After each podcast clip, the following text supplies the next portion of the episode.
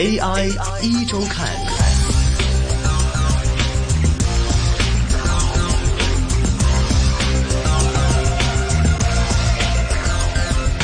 好的，AI 一周刊，AI 一周刊，在今天下午的人工智能 AI 环节，我们继续来关注到芯片领域方面的一些最新动态。看到啊，在整个的芯片领域，英特尔、英伟达、AMD 这三家可以说是从这个 PC 时代就鏖战不止的这个芯片三巨头。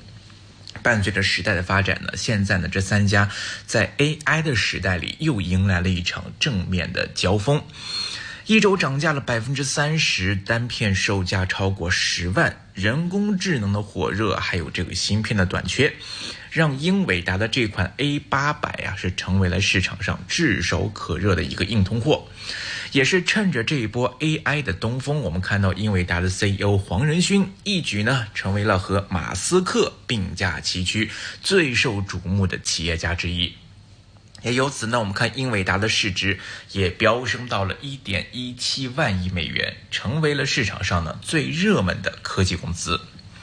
然而呢，一面呢是面对着高端 AI 芯片的稀缺，另一方面呢又进入了百模大战的格局，下游呢对于算力的需求呢是变得非常的高涨。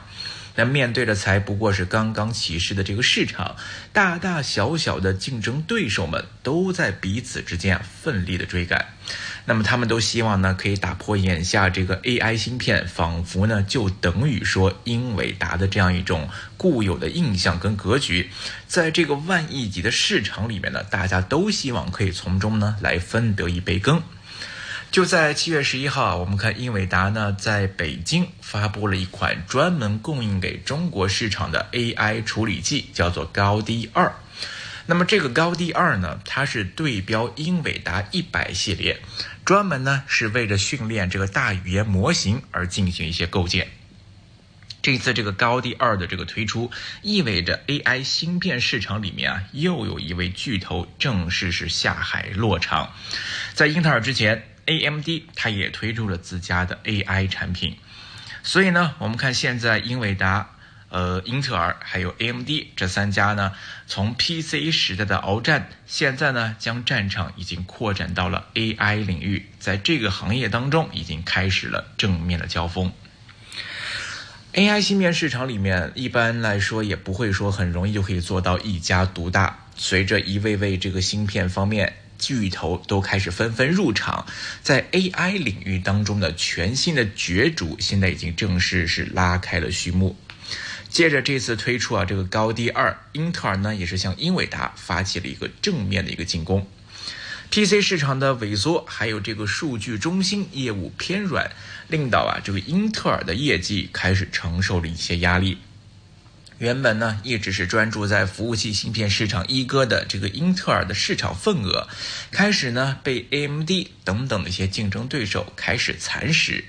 那么人工智能这个浪潮对于算力的要求，则让这个英特尔似乎找到了一个新的来改善业绩的发力点。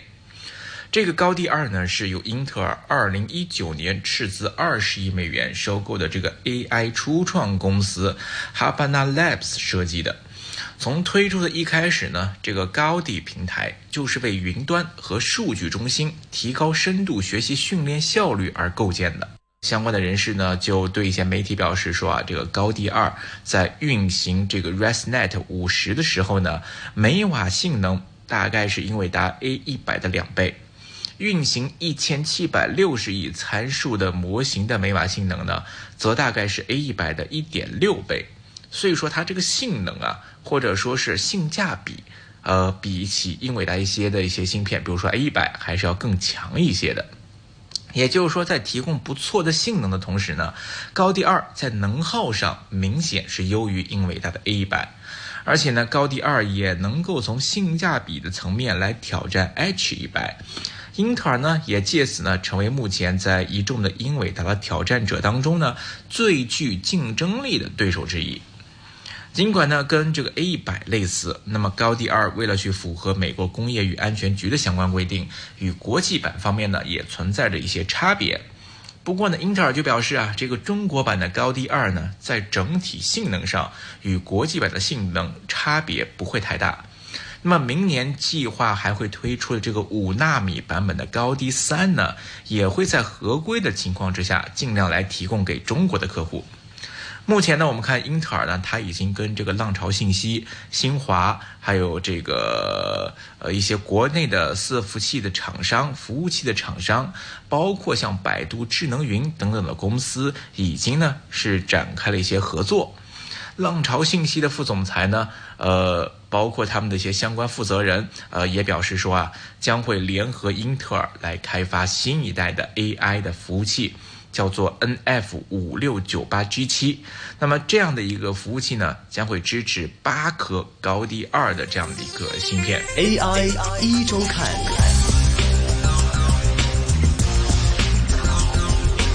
此外呢，英特尔方面呢也在透露，到二零二五年的时候呢，英特尔会把高地的新 AI 芯片。和 GPU 两条产品线呢，再度来进行一个整合，届时呢，会推出一个更完整的下一代的 GPU 的产品。那么，通过广泛的产品线来满足各种不同的客户需求。英特尔呢，我们看它也不是第一家来向英伟达在这个领域啊发起冲锋的芯片巨头了。在去年六月的时候啊，当时 AMD 也推出了一个 GPU 加 CPU 架构的一个叫做 Instinct MI 三百的这样一个产品，也是要进军 AI 的训练市场。随后呢，在今年的六月，AMD 呢又通过拿出这个高达一百九十二 GB HBM 内存的这个 MI 三百 X，进一步呢来为满足大模型训练来进行一些优化。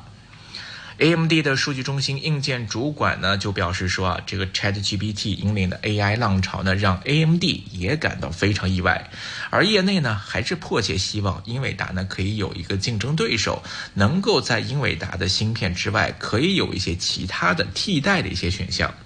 而事实呢，也确实是这样，因为看着这个日益增长的这个大模型方面的训练需求跟产能方面的受限，让英伟达呢也充满了这个幸福的烦恼。因为英伟达方面，他们自己也透露过，就是说他们的订单呢已经排到了二零二四年。像 H 一百在明年一季度之前呢，都是属于售罄的一个状态，都卖完了，卖空了，就一货难求的这样的一个感觉。而在前不久的世界人工智能大会上面呢，清华大学的电子工程系主任也强调目前算力资源的紧张的严峻程度。他表示呢，这个部署成本高，模型算力缺口大。以及呢，国产芯片生态需要扩张和构建，是目前这些大模型落地的三大挑战。这个算力需求啊是在持续的增长，以及呢，大模型玩家渴望通过使用更优秀的产品来减少与 OpenAI 等等厂商算力之间的一个差距，这就让这个市场里面对算力的需求高起。半导体市场里这些玩家呢，也随之迎来了一些全新的机遇。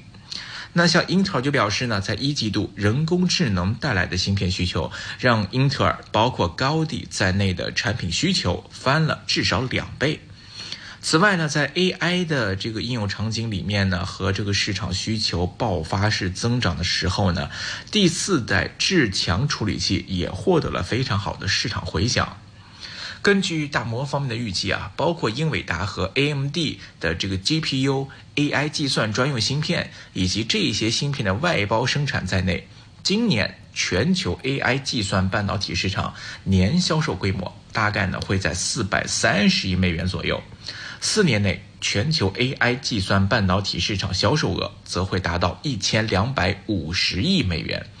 那么，这在全球半导体受消费电子销售放缓、收入下降预期中，将会是一个非常亮丽的一个增长点。那么，面对这样的一个万亿级人民币的一个市场，那当然也会吸引到了很多大大小小的玩家前仆后继的蜂拥的涌入，因为大家都相信啊，这个市场里面不会只有一个英伟达，那么单你一个英伟达也吃不下这么大的一个市场份额。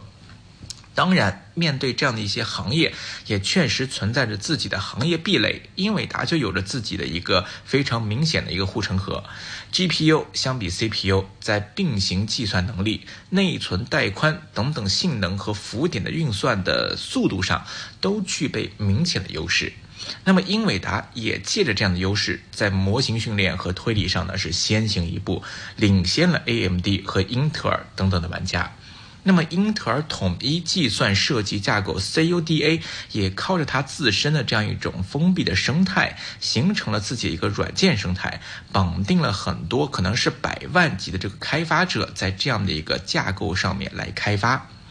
英特尔呢也承认，在目前进行的这个人工智能 AI 运算的时候呢，很多人都在用英伟达的 CUDA。然而呢，在他们的观察当中呢，很多大模型的开发者不会做这么底层的开发，会在一些比如说像 PyTorch 或者是 TensorFlow 上面来做一些创新。而这些创新也正正是英特尔等等的一些玩家所可能存在的一些机遇。英特尔认为啊，这个软件开发或者说是开发者生态，一直呢是英特尔的强项。在数据中心领域领域呢，除了这个 CUDA，就是英特尔的我们知道 x 八六软件的这个生态 X 八六。那么英特尔呢，则希望呢为摆脱这样的一个封闭的生态系统，寻求效率跟规模的客户提供更具竞争力的一个选择。除了英伟达、AMD 和英特尔三个芯片巨头，市场上还有很多大玩家在摩拳擦掌，准备来进入这个行业。